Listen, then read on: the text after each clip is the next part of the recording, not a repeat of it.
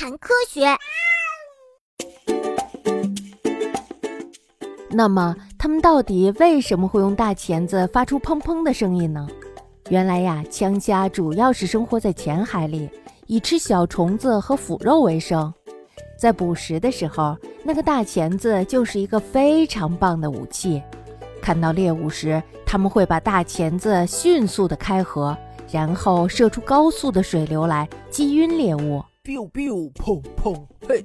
然后再慢慢的爬过去，享受美食。嘿，我就说你脑子进水了吧，还想打我，门儿都没有！我可不想成为你的猎物。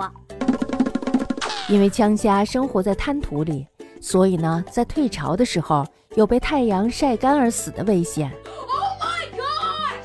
他们会在滩涂里挖一个比较深的洞，退潮的时候就会钻进这个潮湿的洞穴里。有一种叫做虾虎鱼的厚脸皮的鱼，在枪虾辛辛苦苦地把洞挖好的时候，那只一直都在袖手旁观的。可当枪虾的洞一挖好，虾虎鱼就会马上像回自己的家一样，大摇大摆地住进洞里。更让人奇怪的是，枪虾不仅没有把这个厚颜无耻的虾虎鱼轰出去，反而像朋友一样和它生活在一起。那枪虾为什么会对虾虎鱼这么宽容呢？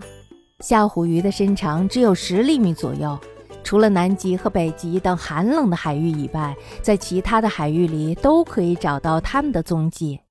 它们一般生活在离陆地不远的浅海或者是滩涂地带，以吃小虾和滩涂里的蚯蚓为生。和枪虾一样，虾虎鱼也会自己挖洞，并且在里面生活。只有这样。退潮的时候，它们的身体才不会变成干儿。